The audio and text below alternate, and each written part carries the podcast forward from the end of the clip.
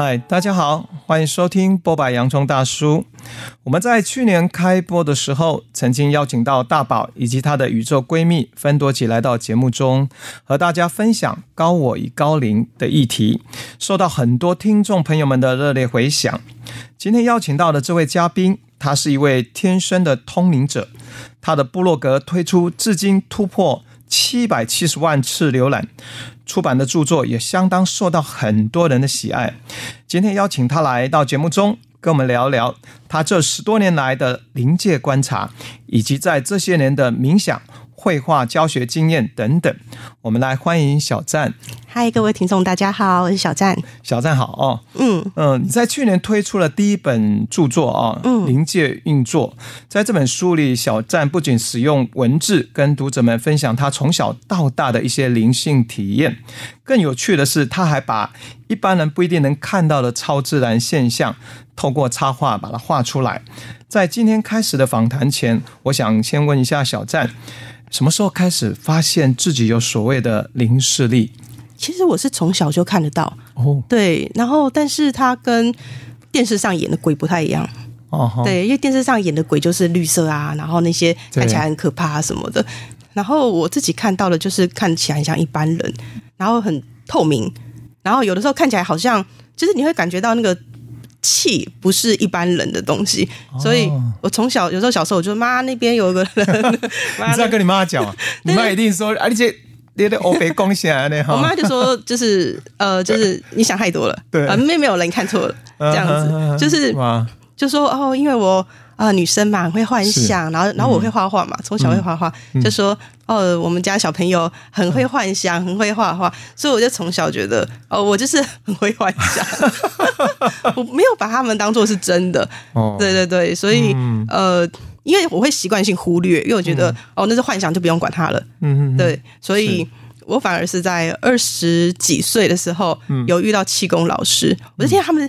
很多人都在问一些很奇怪的话，什么能量啊，什么？那时候我想说，这什么鬼？这我来要邪教了嘛？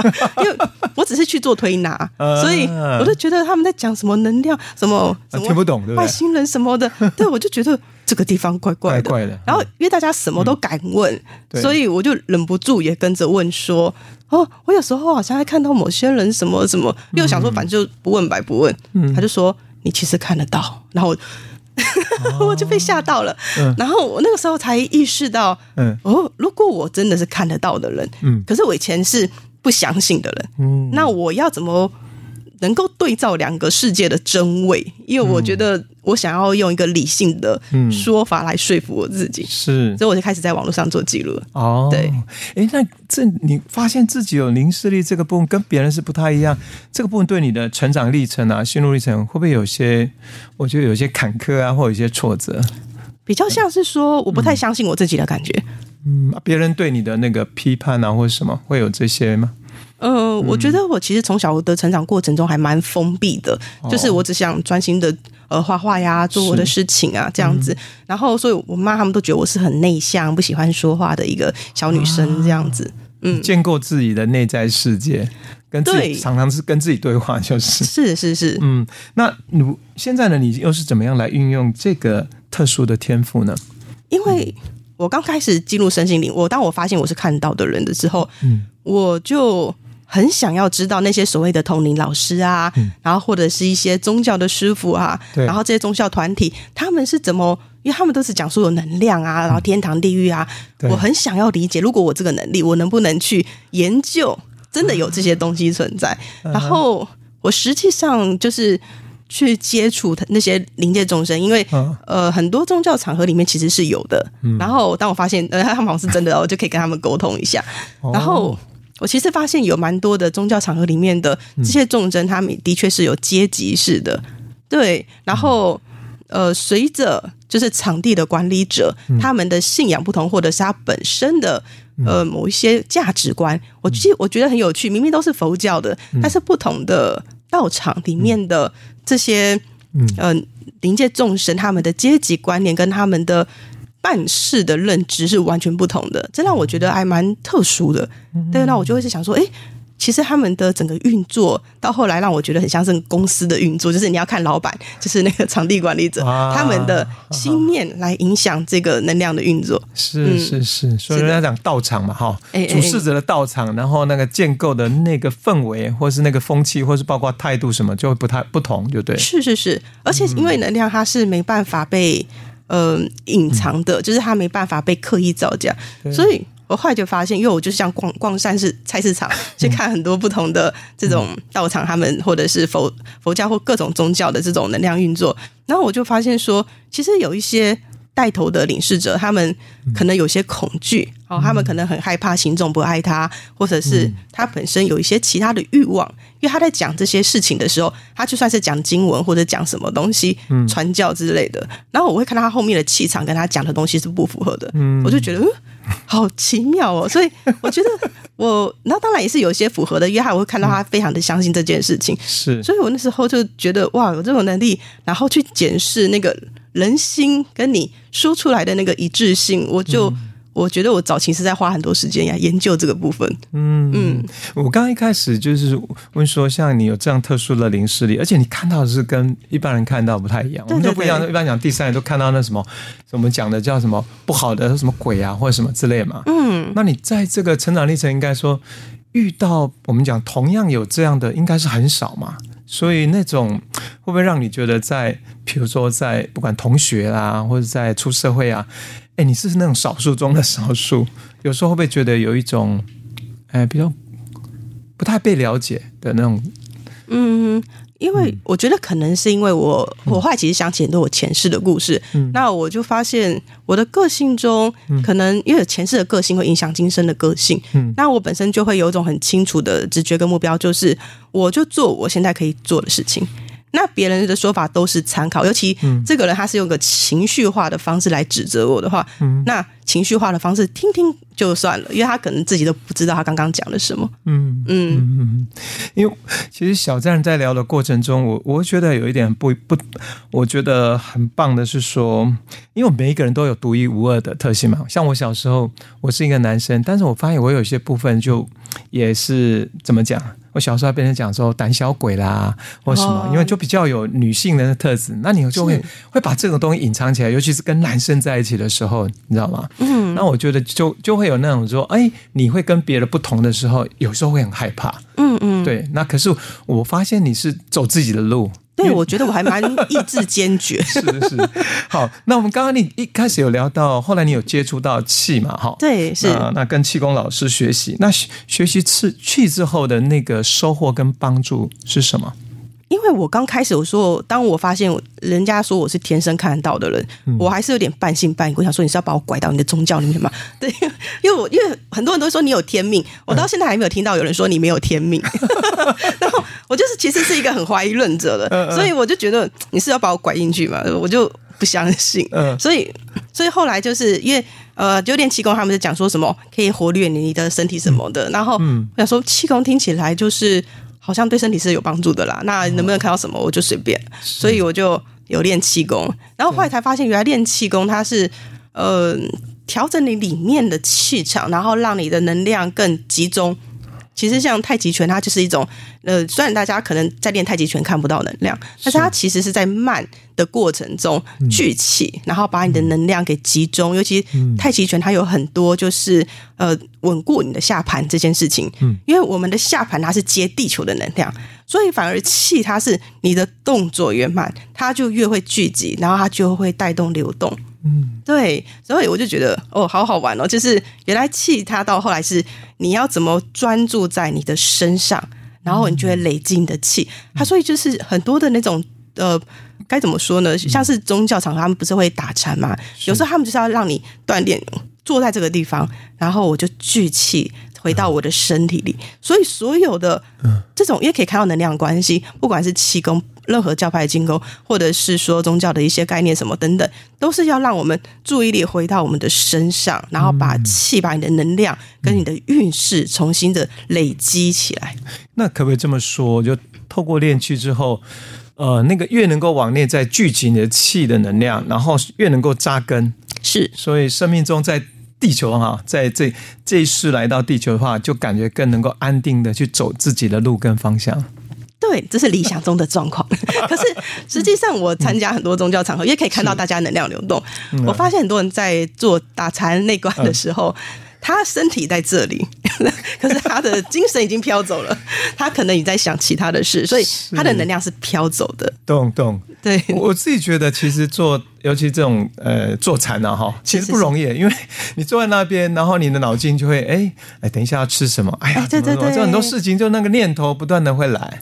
然后我自己的个人经验，所以我发现，哎，我是我自己是一个好动的人，所以我不太适合走静的这个坐禅。后来我就去学习像动动禅，是是是，像苏菲旋转，透过移动，哇，那个能量在流动起来。对，它也是专注的，专注的。然后我聚在中心关照，哎，就我反而能够安定下来。是是是是，好，哎，我们刚刚。刚节目一开始有聊到波白洋葱大叔之前有访问过大宝，他有他的指导灵分多奇哦。嗯、那听说小站你有那个阿 Sir 跟 Muro，是不是这样念对嘛？哈，哎，对，可以这样念。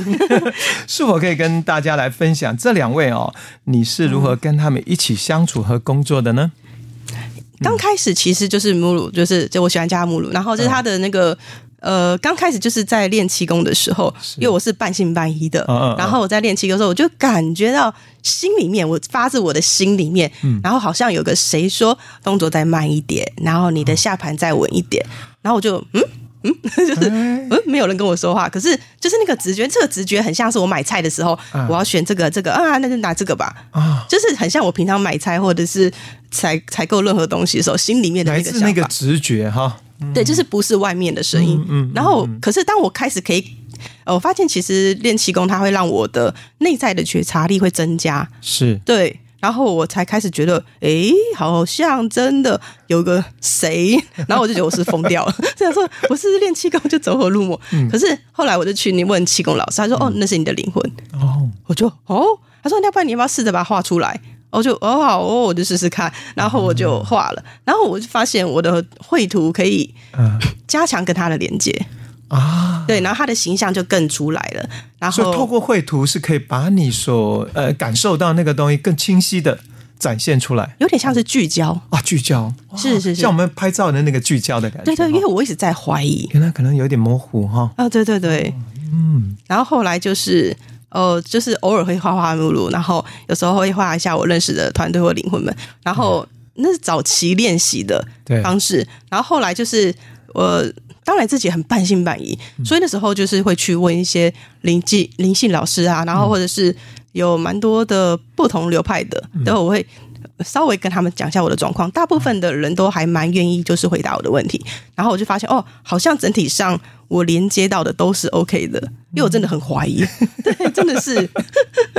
嗯，哎，那你来聊一下，你怎么是在工作上呃怎么相处，或是后来他们在你的生活中扮演什么样的角色？好的，多说一点。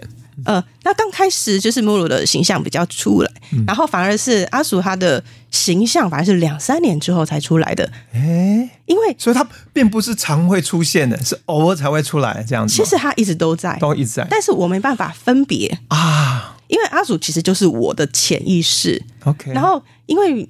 我在进入身心，我是个大脑很强的，你可以这样讲，因为我一直在怀疑，一直在怀疑。然后我想说什么光与爱呀、啊，我不相信。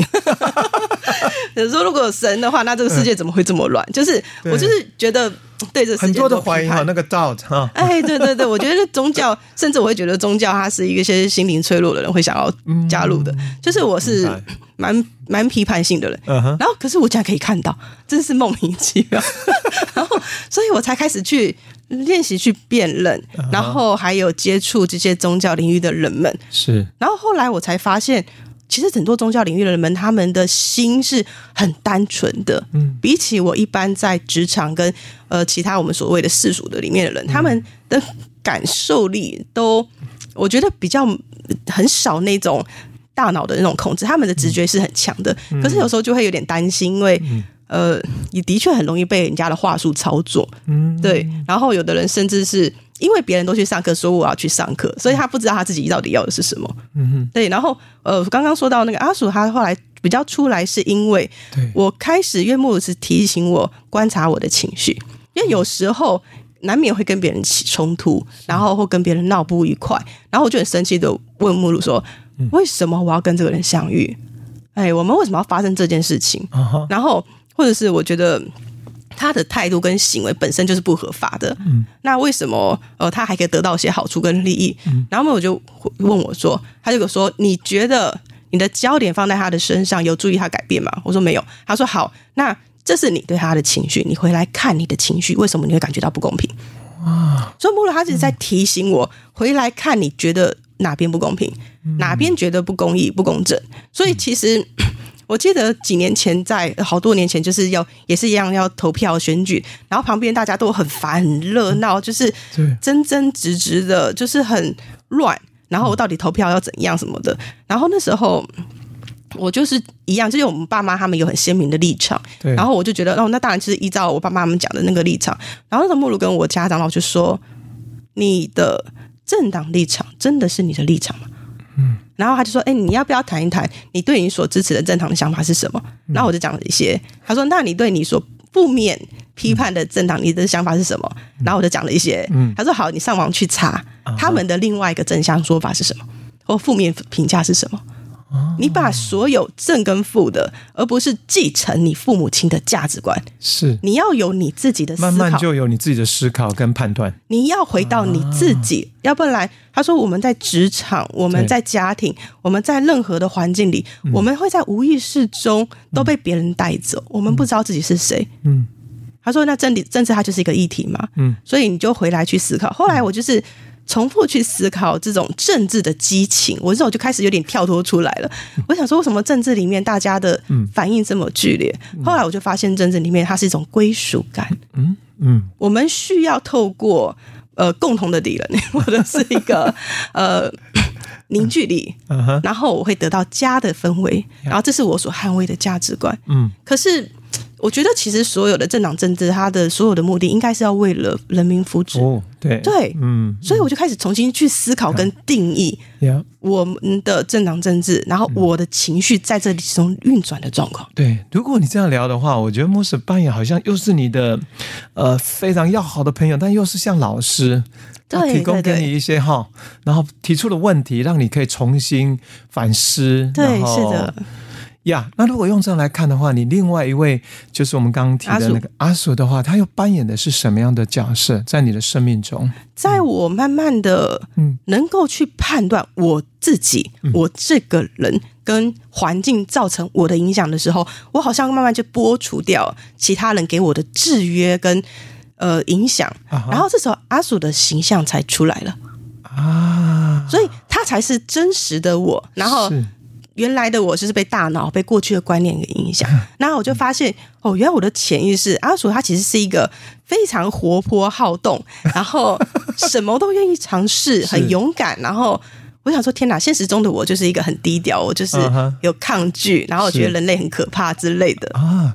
如果这样讲的话，就很符合我。我就我的名字叫洋葱嘛，是是是剥了洋葱，剥剥剥，那个越真实你就出来，是就是你说的，你的阿 Sir 就代表很真实的你，就慢慢浮现这样。对对对，所以我就觉得，其实我看到很多人在追求身心的过程，嗯、我觉得。其实大家可能没有意识到这，这这趟身心的旅程是重新认识自己，跟重新定义自己。因为毕竟身心灵它也会有很多的建议、指导，然后价值观。但是你是真的你自己吗？还是你被人家的说法给带走？你要重新去认识你自己的状况。所以灵界，我蛮高兴，我的灵魂团队就是他们，其实不会给我正确的答案，他们要我重新看到我自己。嗯嗯。嗯，好，聊到这里，我们就来聊刚刚一开始说哦，呃，小站在去年推出的第一本书是《灵界运作》，接着在呃今年的年底啊，没有不是年底，应该是今年二零二四年年初吧，哈，又推出了人生使用说明书。听说接下来还要有第三本书，也会在今年的二十二零二四年年底推出嘛？嗯，对。所以这一系列总共三本书籍，呃，这个体系最想要传达给读者朋友们怎样的概念呢？其实一开始我决定要出零件运作，它就是跟地球生态哦，就是很多这种地球能量的循环有关。嗯、我还记得我刚开始在接触身心的时候，我那时候觉得很好奇，有这么多关于宇宙啊、外星人什么什么的讯息，然后什么高龄什么的讯息，那地球呢？地球的能量在哪里？可是地球明明就是影响我们人生最深的东西。是，可是你又很如果很粗浅的分成天堂跟地狱，可是就是好像少了什么？对整个环境的流动，比如说为什么会有阿飘？阿飘的那个行为动机，那其实还有其他的一些，尤其是我发现我是可以跟土地说话的，好，土地沟通的，所以我就想说，我那时候就是开始去认识，那么我就开始教我很多这方面。观察地球能量的运作，哇，是的，嗯嗯嗯。那接下来像第二本、第三本呢？他们这个体系可不可以一步一步来跟大家介绍？第二本就是回到人类，然后人类，哦、就很多人都会说，我为什么要当人类？怎么人类？我为什么这一次会来会来做人就对了？哎、欸，为什么不给我一个含金汤匙的家里？啊、哦，对。哦、然后为什么我还要呃辛苦的工作，没有多一点钱？这样，所以我其实看到很多人对身为人类这件事情是非常的。很不满意，然后很不满意。嗯、那其实，呃，回忆起像是呃临界的，就是慢慢的，我觉得穆鲁他跟我的能量慢慢的，嗯、你可以讲同频率，好，慢慢的，我就发现就是，呃，我像我写第二本书的时候，嗯、我就发现我回忆起很多以穆鲁的视角，嗯，哦，他在灵魂规划处里面的一些工作内容，哦、然后还有跟大家。呃，不同的灵魂聊天，然后讨论人生蓝图的内容，啊、然后就觉得哦，好有趣哦。可是就是呃，回想起来，可是我的书的内 书有限，不能无限的写，对，所以就呃，就只能还是以整体的架构带过去。是，嗯，那第三本呢？第三本是宇宙，宇宙跟星球，这个议题很大哦。哎，对对对。对，所以我们其实我一开始决定是以地球，嗯、我们先认识我们的生活环境，是，然后接着回到人，人。对。然后最后再回到宇宙，因为宇宙。跟星球它都是一个未来的一个、嗯、呃，可能大家未来的成长方向，灵魂包含灵魂的成长方向等等。是。是的，就就很重要一点，大家就知道说，我们走了之后，离开这个人世之后要往哪里去？是。那很多人就开始说，哦，可能会到别的星球啦，可能灵魂还会再去流浪，或是还会再次的。轮回哈，再再回来做人这样子，所以你在等于是从第一、第二本到第三本，好像在架构一个是呃我们的灵魂的旅程，可以这么说吗？对，可以这样子说。嗯、好，那我们就呃接下来我想要再针对这两本书哈，能够再跟小赞再呃来聊一下，就是在临界运作这本书，呃有聊到一个很重要的，就是地球的气脉哦。嗯，那可不可以跟大家分享什么叫地球的气脉？然后，人跟地球的气脉交互影响的关联性又是什么？地球的气脉，你可以就说它是风水，哎哎，它就是风水。嗯，然后我们的身体组成都是地球的元素，嗯，哎，所以我们吃的东西也都是来自地球，对。然后只是说，呃，像是植物，它还是会吸收阳光的能量等等之类的，对。然后呢，就是我们在这个地球的气脉的状况下，其实我们说运势。也都跟地球的能量有关，嗯，像是因为我可以感受到气脉的流动，比如说大概从二零一九、二零一八的很后面的时候，我们就开始感觉到整个时代的能量变得越来越湍急，越来越冲刷剧烈。是，所以在我看到就是地球它里面，其实它里面的能量流动就变得越来越强，然后它变强后，因为我们生活在地球上，所以我们的能量会被地球的能量拉住，哎，然后呢，反而是。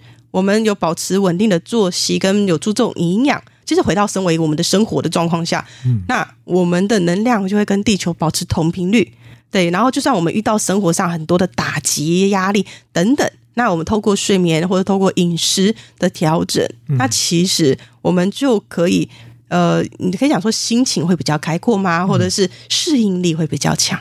嗯。嗯你提到这样子，好像它就跟我们生活息息相关。如果近的话，影响到我们的日常生活；可是远一点来讲，就好像你刚提到那个年代，就这几年来，好像地球有了很大的巨变嘛。是，同时好像又来到一个好像更容易转化、转变的年代。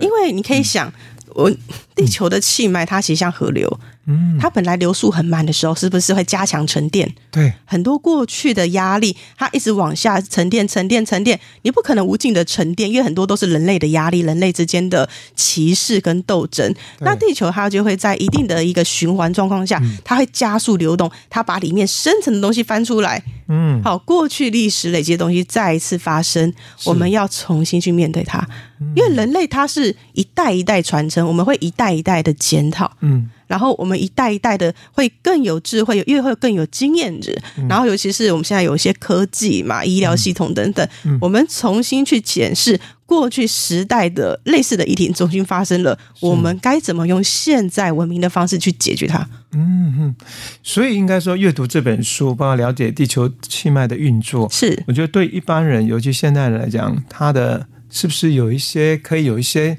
方法，在这本书来来这个分享，跟有帮助人们来所谓的更能够去连接也好，或能够啊、来应对现在这样的一个一个趋势。嗯嗯，我觉得其实其实我觉得像是。很多人现在像是比如说像这时代，很多人都是习惯坐着，就不太会运动。然后其实我们久坐的时候，我们能量场会萎缩啊哈，因为你的能量场它的运作其实是你站着的时候，你上下能量流通的速度会很快。然后呢，当你长期久坐，你下面的能量它就塞住了。对，然后这种塞住状况，我看到其实很多人的膝盖 就容易退化啊。对，是还有呢，再来就是你长期久坐，你的脊椎也会容易有问题。对对，然后它就一定会影响到气的流动，因为气它会沿着我们的脊椎在我们的内部去循环，所以其实很多久坐的人，他们的气场都偏弱。那么，因为这样子，是不是他们的在某种部分跟地球起脉来讲，就更没办法有一个比较好的一个互动跟连接？我嗯嗯哼，我通常都是建议同学们，就是有空走走路、散散步，你不用走快，你就去超商买个东西吧，是就是。走一走，因为现在很多人都懒得动。对。然后其实光是你稍微走一走，而且其其实希望大家走路的时候，试着把你的大腿抬高。嗯。因为很多人走路他是甩他的小腿，他是用小腿快走。对。但是其实你是需要去动到你的大腿，因为你的大腿的肌肉更大。有点要抬起来这样。对对，抬起来，然后慢慢走。是。然后这时候你的注意力就会回到你的身上，然后你上下能量它就会比较通。对，其实你提到这个也是一般人，大家因为每一个人一定要走路嘛。对，是。只是还有一个是在很多的呃宗教团体，其实他们有在一种走路禅，是教你就一步一步怎么去关照。事实上，小张等于说我们在日常生活中就可以把这边实践出来。是。然后因为实践出来的话，我们。回到落到身体，那感受到就跟这块土地跟自己，然后更有连接。那相对来讲，你刚刚说的最重要是活在地球，如何能够能够更好的稳定跟适应。嗯，对，没错。嗯好，那么第二本书哦，呃，这本书《人生使用说明书》谈到我们如何来地球成为人类哦。嗯，那有聊到一个部分叫“地球灵魂轮回规划区”，而且你在书里面哇，还画了一个啊，对对，完整的一个哦，对，一个一个顺序跟一个整个步骤了。嗯，对。那我想要知道说，这个这个地球灵魂轮回规划区它是如何运作的？嗯嗯，其实灵魂可以决定在里面当志工就好，还是要下来当人类。嗯哼，哎，对，就是他其实没有说强迫的要干嘛，那只是说大部分的灵魂会觉得，哦，地球好乱，哦糟糕了，我充满爱，我要下来。所以说，他就有那种想要来来做那个怎么讲，要要有点要参与，然后要来帮助。是是是，其实我看到很多的灵魂，他们嗯。呃非常的急迫，然后他们能因为能量流动很快的关系，对，所以他们会很急着要把他们天上的能量带下来，来帮助地球。可是地球的能量是缓慢的流动，我们会有寿命，我们还要吃东西，对，然后我们会感冒，像我现在就感冒，是我的声音不太好，就是嗯。我们的这个身体的运作，对，它其实都需要时间去调试。是，所以很多人的灵魂，尤其是来自越轻的世界，他成为人类，他非常的不适应，因为他会有种，呃，我明明应该心想事成才对，嗯，可是怎么心想没有事成？你刚刚聊到一点，其实我们的本质灵魂本来就轻的，那我也要成为人类，实际上他需要做一个转化，或是运用别的载体，对吧？对，就是。所以灵魂其实 要在轮回规划区，其实都会建议大家的灵魂先去当其他的物种。哦，哦，可能就是当动物啊，大象啊，然后先去适应一下，对对对，你要了解那个生命，对，然后这个身体它可能呃会生病嘛，嗯、生老病死，它会有一个循环，是。然后其实很多的灵魂，他们就因为他的目标太远大了，嗯、所以他们就随便仓促的选一选，然后就是我要当人类，我要改变这个世界，嗯哼，嗯哼。欸、很有趣。就像刚才你讲说，很多人希望说。哎，我就有一个很呃，作为人类，他觉得啊，我为什么不能有那个很棒的父母亲啊？就金汤匙这样出生。是，是，是。有些人有时候遇到痛苦啊，啊，他会说啊，我真想要做一般的动物就好，他们没有什么烦恼。对对对，有这种。其实啊，你聊到这个灵魂的这个呃，我自己觉得很有趣是，哈你说里面有提到说，其实最热闹就是那个交易厅嘛。对，是的。所以交易厅是什么？就是灵魂灵魂之间彼此在互相哎，你你过去的经验是怎样，或是哎，你想要去哪里？他们在分享这些讯息吗？你可以把它当做是一个大型社团，哎，像是有点像我们大学那种社团的。对，其实是很多都玩的很开心的，哦、就是呃，把很多你的专业交流分享，嗯、然后你可以去带一些学弟妹啊，嗯、或者是。呃，就是有一些灵魂，他可能是背包客嘛，然后他就觉得说，可是我想要参加团体活动，那那些学长姐姐说，那我们就聚集一些菜鸟，然后我们一起去当什么，比如说穴居的集体动物，比如说像是狐獴，狐獴他们是家庭一群的，然后很很多其实胡蒙他们都是新来的灵魂，然后有几个老灵魂带着他们说，我们去感受身为这个呃动物，然后呢，我们的一生也不会有那么。强烈的起伏，然后我们就只是感受到呃感情、家庭啊的爱的单纯的这样子流动。嗯哼哼，那对，所以其实很多想要帮成为人类的灵魂们，嗯、他们不甘心，只是感受到爱，我要付出。嗯、你这本书又比第一本书又画的更多的那个插画哦，有点像在看漫画。是是，我突然有一个画面想说，哎，将来你会不会把你这个灵魂的这个呃。规划呃轮回规划区的一些种种发生呢，通过你的好像变成漫画插画，那那会不会 好多？因为那个东西好像很视觉，因为你在聊天的过程，我觉得蛮我蛮有一些画面会出来。嗯，是是是，对呀、啊，嗯，那可能太多了，太多哈，可能要十年二十年，因为我知道画漫画是很辛苦的，它需要更多时间。对，嗯，那聊到这里就会想说，嗯。你你前面有聊到，其实我们每一个人是独一无二，然后我们来到这个人世间，好像都有属于自己的呃所谓的呃灵魂团队。嗯，那这个部分可不可以再多说一点？灵魂团队指的是什么？我们的灵魂团队就是指导灵，嗯、然后还有我们的守护灵，它、嗯、是大家比较常知道的。对，然后呢，我们的指导灵们，他其实像是你的灵魂约聘来的专家。哦，就是因为我们在日常生活中，我们的灵魂它其实要照顾我们很多人生未来要什么样的发展，就像是我们的居住地，嗯，好，还有我们要就读的学校，对，我们要到哪个地方，就算是去旅游，然后灵魂都要规划，因为灵魂它要去讨探讨的是我跟这块土地的关系。比如说我去德国，然后我我以为我只是要去德国玩，但其实是我前世在能量在德国。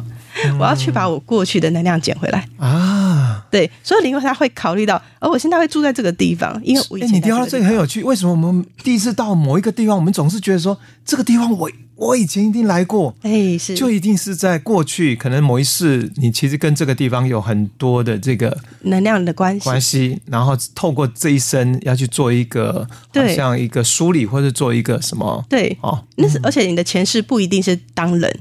你可能是某个动物，哦、甚至是精灵。你曾经爱着这块土地，是然后你再一次回来看看它过得怎么样啊？然后只是也不一定都是善缘，有时候是你可能跟那个土地上的某一些人有一些纠葛，哦、然后你去那个地方你就被偷了，哦、就被抢了，然后这也是一个能量平衡。哎。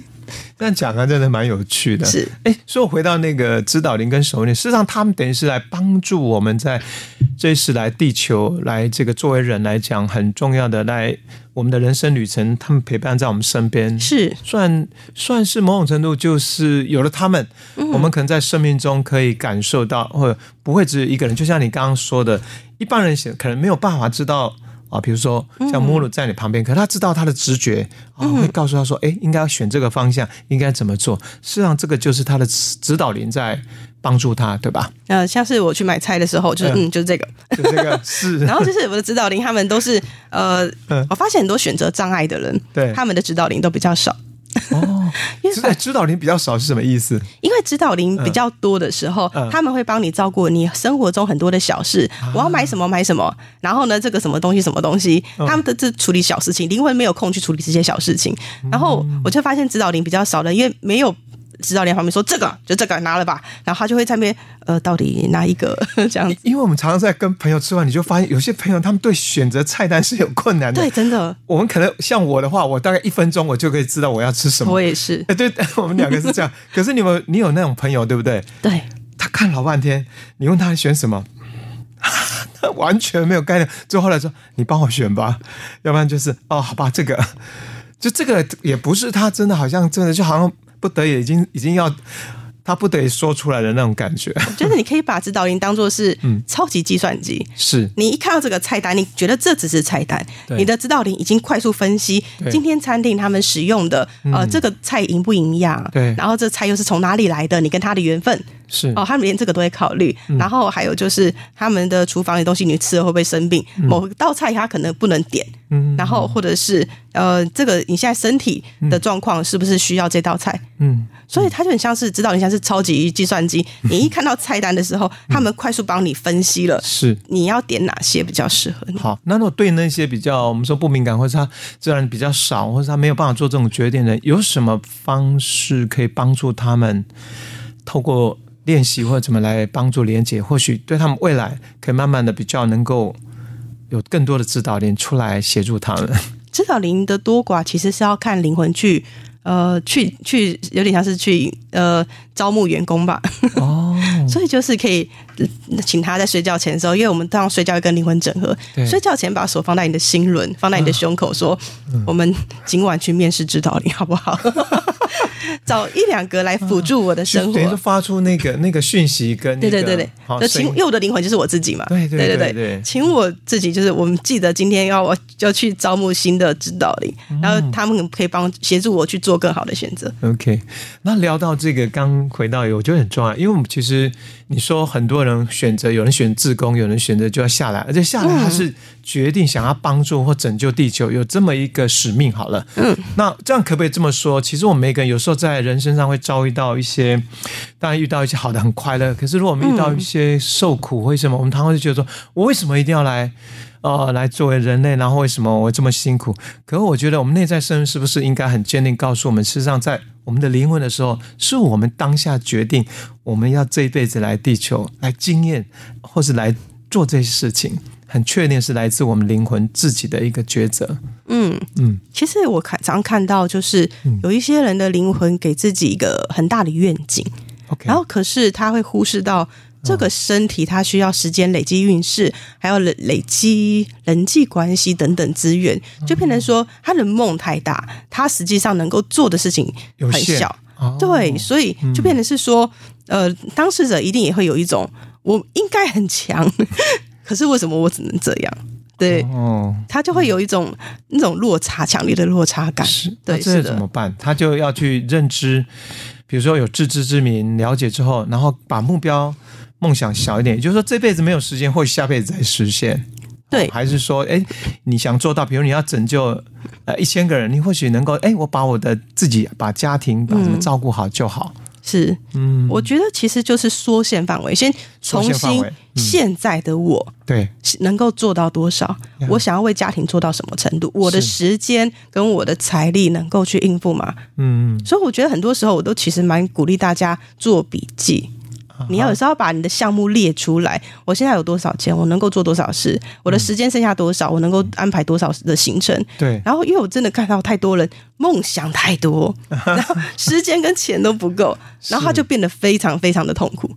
所以。让自己保持做笔记的习惯，你写在手机上，或者是用手写出来，其实它都会帮你重新整理的思绪，缩限范围，让你的精神跟你所有的资源集中在某一件事情上，它就会加强你解决那个问题的难度。嗯，嗯，OK，嗯，好，那我们最近那个我们这个节目啊，已经播出一周年嘛。那我们一周年，我们一个专题就是告别蓝色流感与跟自己和好。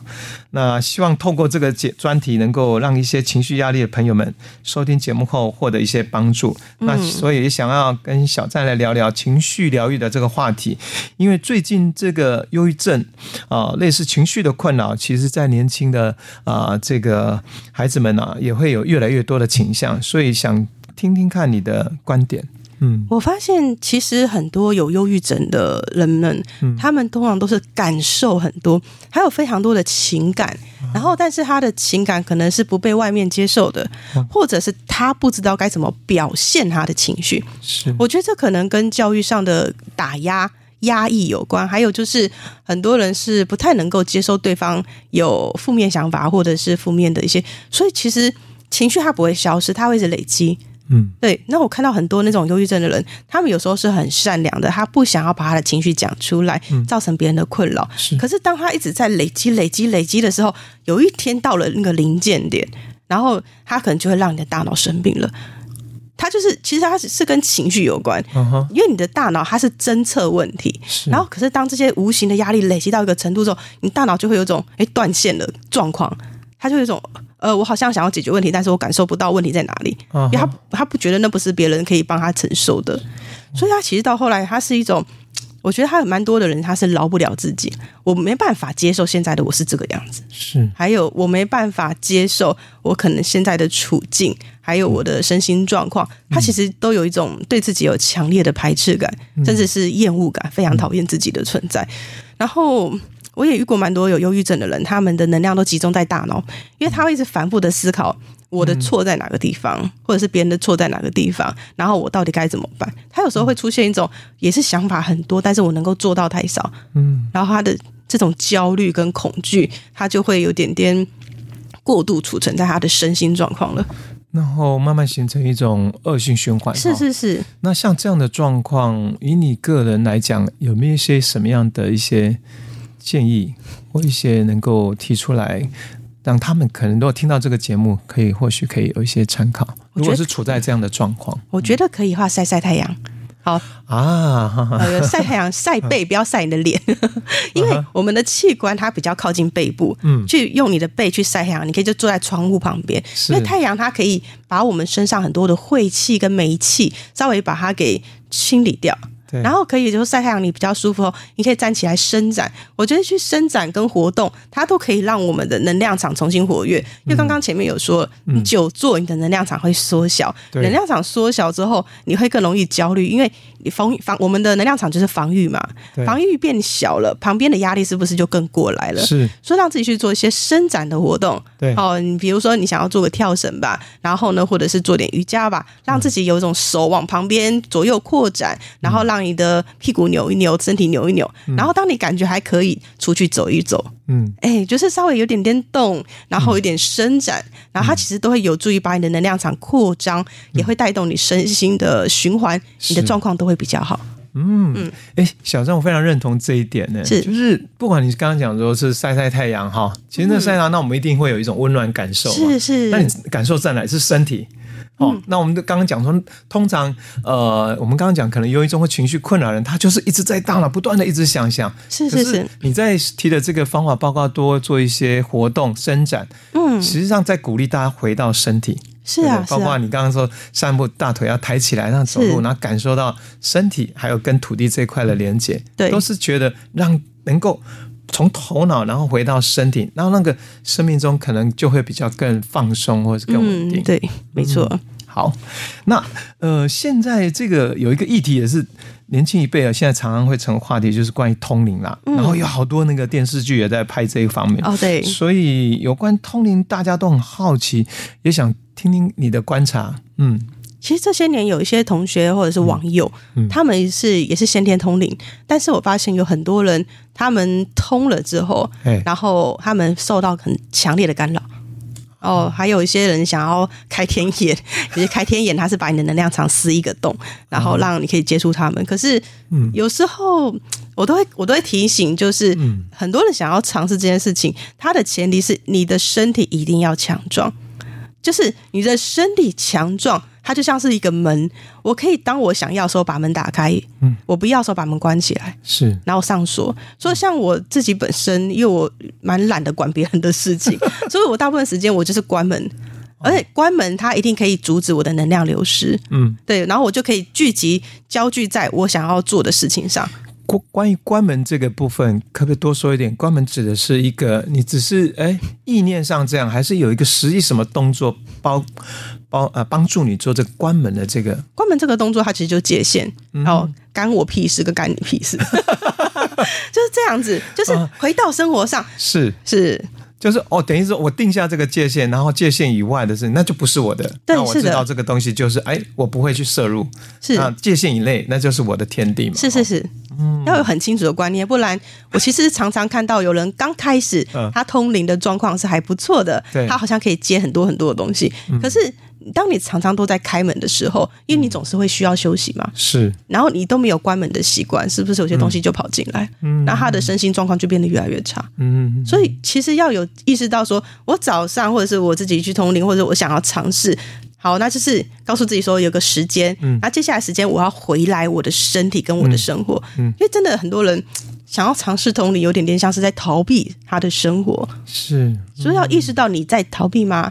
还是说你是有自觉的要保护你？你为什么要学通灵这件事？如果你想要是要是逃避，或想要刚不想要呃接受自己现在的处境，然后希望借由通灵来快速的，好像去去去什么去做 做等于得到一些讯息。嗯，对，因为其实。嗯我在那个灵界运作第一集的时候就有讲到说，嗯，其实灵界有非常多的众生，他们的年纪比人类的我们还大，几百岁、几千岁，是。然后呢，他们也习惯跟人类一起生活，嗯。可是，因为他们有时候那种还蛮奸诈的，他们会给你你想要的讯息，然后他们其实有点点像是，他们并不是为了你好，可是他们会让你自我膨胀。然后，当你自我膨胀的时候，他们甚至会挑挑动你的人际关系。我其实遇过很多的网友发生这种事情，就是本来你跟另外一个人感情很好，对，可是你通灵的对象他会试着煽动你们的感情，然后会说你的朋友其实都对你怎样怎样。那你是听他说，但是真的吗？是这样子吗？他其实那个众生，他就有点像是那个灵性的 PUA，嗯，对，他其实会鼓励你把你旁边的人际关系全部断掉，然后你就是唯一的相信他。哦，这其实很严重，所以他有一种类似掌控，哎，对，听起来哦，然后你就会，因为他只跟你讲说这个不行，那个不行，然后你就觉得很害怕，很害怕，你就只能一直听他的话，然后你就没有任何可以求助的对象。其实我遇到蛮多人，到后来已经有点快疯掉了，就是所谓的走火入魔，我觉得很可怕。哇，所以对这样的话，回过来讲，还是那个要关门，就是那个界限很重要。对对对，能够明白自己，呃，其实。有些东西不能急，对不对？或是如果你通灵之后，你应该有个部分是当做是一个好像咨询，而不是当做一个我们讲宗教来讲，就有一个领袖好了啊，你就领袖说什么，你都要听什么这样子。对，像我，嗯、我很需要我个人独处的时间。对，有时候我静下来的时候，我都会跟母鲁跟他们讲说：“你们不要讲话，你们不要讲话。现在我想要安静。嗯”然后他们就会安静。所以那个回到自己的主体，对，对不对？而不是完全的交托出去。对，就是。嗯你要意识到你现在需要的是什么，嗯，而不是你单方面一直在接收接收，就这样变得很像傀儡啊呀，就没有对啊，没失去了自己的主体性。对，你自己是谁？你要的是什么？你能不能把你基本的生活照顾好？嗯，你现在身体状况你能够接收吗？嗯，其实很多人他们就是一直在开门，他们一直在接收那个讯息，你知道吗？很多人的灵魂有大爱，那所谓的大爱就是撒钱，把能量撒出去，我要拯救这个世界。是，然后当他在通灵的时候，他是充满爱的，要去通灵，他就是在大量的撒钱。是，然后我就觉得有点可怕，就是因为人的一生中，你的寿命是有限的，你的健康可能他也没办法这样被耗费掉。然后，所以我都会很建议大家，就是你要有。意识到你自己生活的重要性，嗯、你可以帮助别人没关系，但是你还是要记得回到你的生活身体里面。是，嗯嗯嗯。好，有一个部分我自己也发现，就是说在申请这条途径，嗯、有些人为了想要快速。我想要有更好、更高的境界哈体验，所以在你书中我就有部分有聊到，现在大家呃，包括在电视上也有这样节目，在关于就是运用蘑菇或是死藤水有没有？是是，然后进入到或迷幻药，嗯嗯，就让很快很快速到达一个哎次元，就是你会觉得很 happy，然后怎样？那个部分来讲，从你的角度来认识跟灵魂这个这件事情，呃，觉得呃，你会有什么样的想法？其实有一些人，他们喝过、使用过这个东西，然后呃，他们还有有人还录影 录给我看。然后其实网络上也呃，不是网络上是那个影集，也有说拍最后的萨满的那个影集，对，也是有拍他们去喝这些东西的过程。那我自己看到人人的气场的状况还蛮可怕的，就是。我们现在回来讲，我们理想中，我们希望我们接触到一个更高的世界，我们能够感觉到无条件的爱，这是很多人所渴望的。嗯、那我们很多也听过很多宗教，他们在禅修的过程，在内观工作，他开始感觉到自己扩张。嗯、理想中的状态是你回到你的身体里，你跟你的灵魂整合，灵魂的爱，然后你跟你自己的整个，你的身心灵整个都是完整的，你的能量自然就会扩张，会。像透光一样，然后它会超过你的身体的限极限。嗯，这个就是一个理想中又健康，因为你身心灵是整合的，整合在一起的。对，可是可是它需要时间。哦、OK，你你在。静呃静坐或者是这些过程，它其实真的需要时间。你会发现，你刚开始要对抗很多头脑的说法.头脑很多杂讯，对然后你要是训练着去习惯你头脑的杂讯，然后习惯它，然后放下它，嗯、然后需要一段时间，然后你才能慢慢的专心在你的身体，然后就是心无杂念，嗯、最后你的能量是扩张的。理想中是这样。嗯、那其实这些药物他们是超捷径，我我不要我不要花这个时间了，我就是要喝一个东西。嗯、可是它是强迫你的大脑关机。嗯，刚刚前面说了，我们是要练习让我们的头脑慢慢的冷静冷静，你开始能够驾驭你身体的能量，你才进入这个状况。可是你不想驾驭，你想要直接就是强迫他关机。他其实我看到很多人他们使用这种外来的这种药剂，对，很像是呃，他强迫大脑关机，所以他的大脑的能量会立刻裂开，哦，所以他的能量场就会立刻破碎掉。那这个会有未来在他的生命中会也会有影响，是说。会造成什么样一个比较？首先，那个、嗯、我看到他们在使用这个药水的时候，很多的众生就在排队了，他们就在旁边围绕着你，所以很多人在使用药水会感觉很多东西都跑进来。啊哈！可是说真的，好的众生他们不会占据你的身体，他们会尊重你有你身体的所有权。是对，所以很多东西进来之后，然后他可能就会把，然后尤其是当事人，他可能如果很讨厌自己，他想要逃走，然后他的魂就会跑掉，然后他的灵魂碎片就会留在当地。哦，对，然后他就会跟当地的土地有更深的缘分，他可能下辈子之后都要来那个土地之类的。然后很多东西跑到他的身上。我觉得灵界他们有时候有点麻烦的地方是，如果你的这辈子跟这些众生们的能量是混在一起的，嗯、那你下辈子去当人类或者是当其他物种，你的精神上都会不太稳定，嗯、因为你的能量跟他们纠结在一起，你要处理或要面对的事情就更更多复杂了，更繁杂，就对。对，所以、啊、所以他是你觉得你喝了一杯，然后你觉得哦，一下子进入这个境地，你觉得这很棒很爽，可是我会看到。更后面的事情，然后我就觉得这还蛮不划算的。嗯嗯嗯嗯。可是其实谈到后来，你想要用这些药剂，是不是你也对自己没有耐心？嗯哼哼。你急着要去解决这个问题，但是你不愿意花时间重新的去调节你的大脑的压力跟你的身心状况。是。其实小站你要分享，应该重要是放在说，与其我们去透过药物来走捷径，到达一个我们觉得很完美的境界，不如回到自身哈，好好的在自身这个身体里面，然后透过啊、呃，不管我们叫做静坐修行或各种方式的一个，能够身心灵慢慢整合到一的时候，自然那个内在展开之后，都达到那个境界，它会慢慢的。慢慢的到来，而不是想要我们常常讲就就一触可及这样子。而且其实这种你透过你自己的力量累积的这个过程，嗯、对，它是你这一辈子跟你未来每一辈子的保障。这条路你只要别人带不走的，这条路你只要走过，你就不会忘记它。呀，我觉得这才是最珍贵的。你能够驾驭你身心的状况，你的大脑的状况，嗯嗯、你跟你可以跟自己和平相处。是，我觉得它才是最珍贵的。真的就是。不是你花那些钱买那些东西可以得到的。我这个这个部分，你说我非常非常认同。好，那我们我们想要接下来聊一下说，说一开始我有介绍说，你这这这些年来哦，因为之前你是呃画画非常厉害啊，然后做设计嘛，嗯，对。后来因缘哦，开始慢慢分享，然后再跟朋友分享绘画，嗯、还有开始带冥想。那可不可以跟大家分享？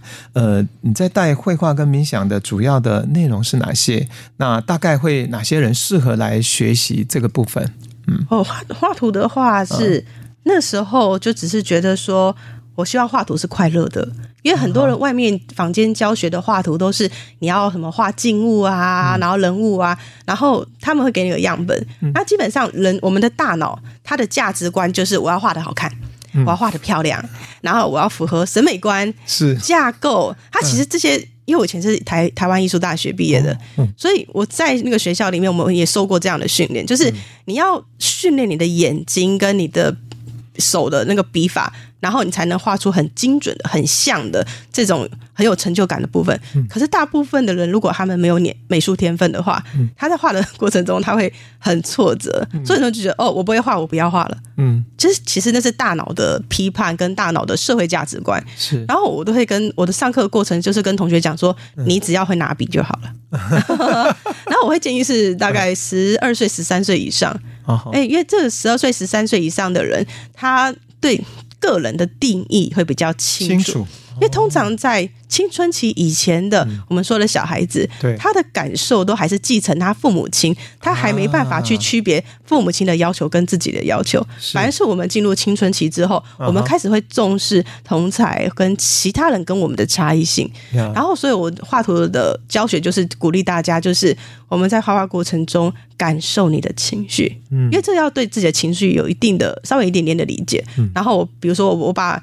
我其实还蛮鼓励大家把压力画出来，然后我都说压力一定很丑，一定很难看，你的压力不会很漂亮，可是你就放松画，因为就是把你的压力弄出来。对，所以就是我就会鼓励大家，就是你要拿拿任何的颜色都可以，你要用任何的笔法都可以，然后把你的压力表现出来。那我在上课的时候就会示范呃一些不同的技术，然后还有就主要是我的课程是因为我会看到大家的灵魂团队。是，然后再来就是我画图。我自己在有说我之前练练气功的关系，嗯、那我就会发现画图的笔，然后跟你的手的移动方式，它其实可以带入一点气功的教学。哎哎、所以我的画图其实有点点结合气功，所以我会，可是这个能量的东西，嗯、我就直接请大家的灵魂团队灵魂们，嗯、然后来学。那人类的我们就只是教说你去感受你的情绪画出来，灵界的部分就交给他们去处理。啊对，哎、欸，听起来很有趣，哎，是是是，对。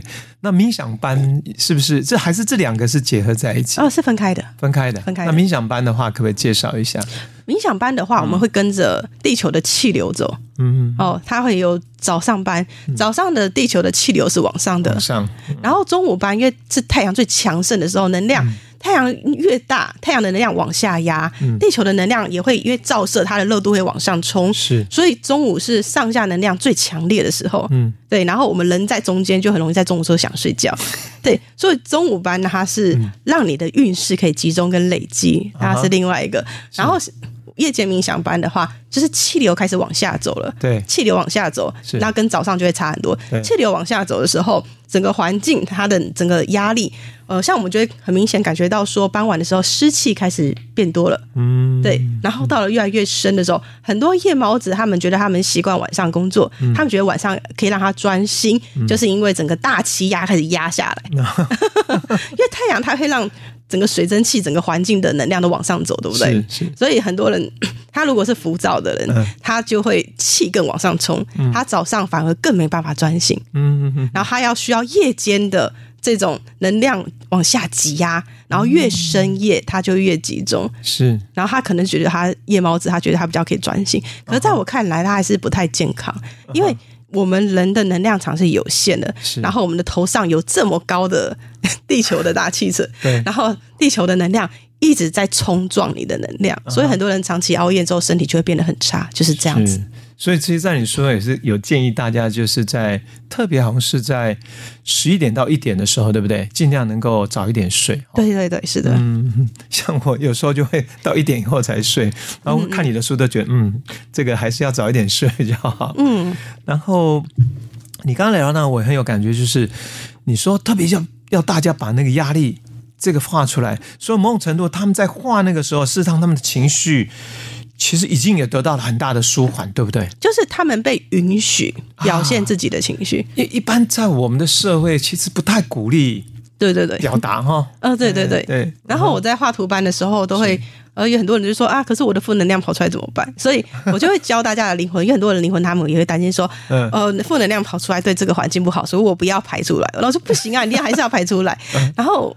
我就会鼓励大家，觉得灵魂就是说，嗯，我们在画画过程中还是可以设一点结界，人生是能量的部分，是，然后你就可以把你的压力排出来。可是其实我觉得一般的运动，嗯，因为你在专心的呼吸的时候，其实呼吸它也是在练习着把你身体的压力给排出来，是。对，要保持那个呼吸的节奏。比如说跑步啦，哈，对对对，包括做重训或者去游泳或对。活动都有使用你的身体，是，嗯。好，那我们聊到这里，是不是接下来请小站来带领我们大家做一段这个冥想的练习？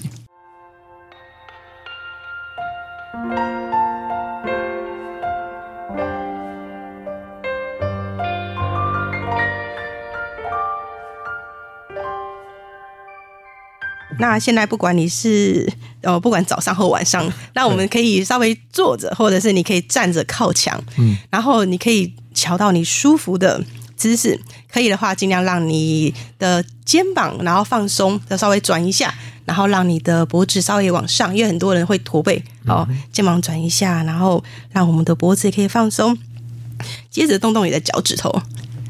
然后动动你的脚趾头，因为我们很多人的大脑都很浮躁，所以能量都在上面。你试着动动你的脚趾头，可以帮助你的能量往下走。感觉你的脚，你可以稍微换一下你的脚的重心，比如说像是让你的脚跟着地。接下来等一下，让你的脚尖着地，然后让你的脚稍微动一下，注意力往下走，你的能量就会往下走。我们要重新跟地球连接。然后再一次慢慢的吐气跟吸气之后，然后我们可以用我们的两只手拉你的耳垂，轻轻的拉，我们轻轻的拉个三下，然后接着可以用你两只手的食指，然后找到你的鼻子，鼻子的鼻孔旁边，然后轻轻的按压你的鼻孔。然后再慢慢的吐气跟吸气，把你的手放在你的心轮，放在你的胸口，然后告诉自己说：“我希望以后未来我可以经常记着我的身体，我可以回来我的身体，让我的能量集中回到我的身上。也当我们的能量集中在我们的身上之后，可以提升我们的运势。接着。”其中一只手放在你的肚脐上，另外一只手继续留在你的心轮，然后慢慢吐气。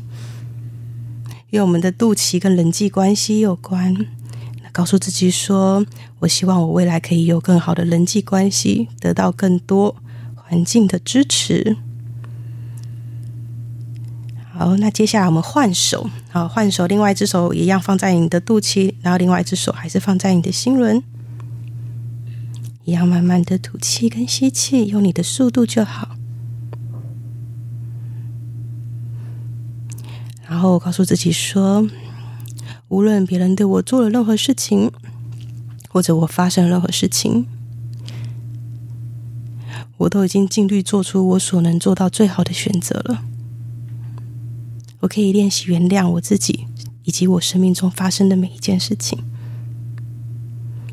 最后，把两只手都放在你的肚脐上面，专心的感受你的肚子，然后慢慢的吐气跟吸气。因为我们的肚子其实很容易累积环境其他人的能量，然后在这个地方慢慢的吐气跟吸气，用你的速度，把别人造成对你造成的影响跟压力把它吐出去。然后，当你在吸气的时候，告诉自己说。我希望我的生命可以更加稳定。最后，把两只手放在你的心轮。当我们的手放在心轮，这是一个结界的动作。所有的我都回来了，所有的我的能量都集中了。我可以疗愈自己，以及帮助我的生命。我可以让我所有的自己都可以有未来更好的发展。好，就这样子喽。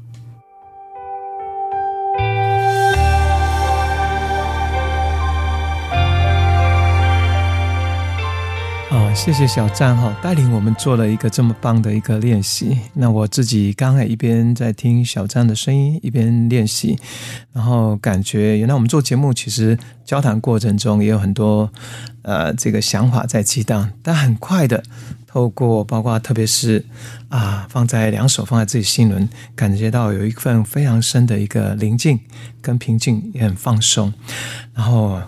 呃，回到自己的身体，有一份就是很很棒的一个舒服的感受啊。呃，非常谢谢小站。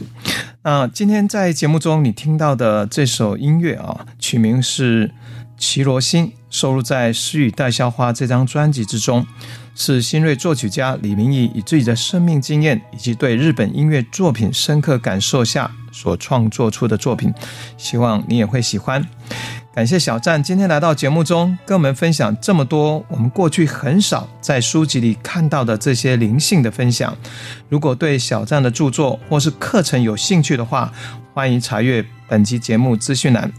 感谢你的收听，播客平台的新朋友们，喜欢节目的话，欢迎订阅收听，欢迎追踪波百洋葱大叔 IG 与蜂巢音乐心灵课程粉专。我们下次见喽，拜拜，拜拜。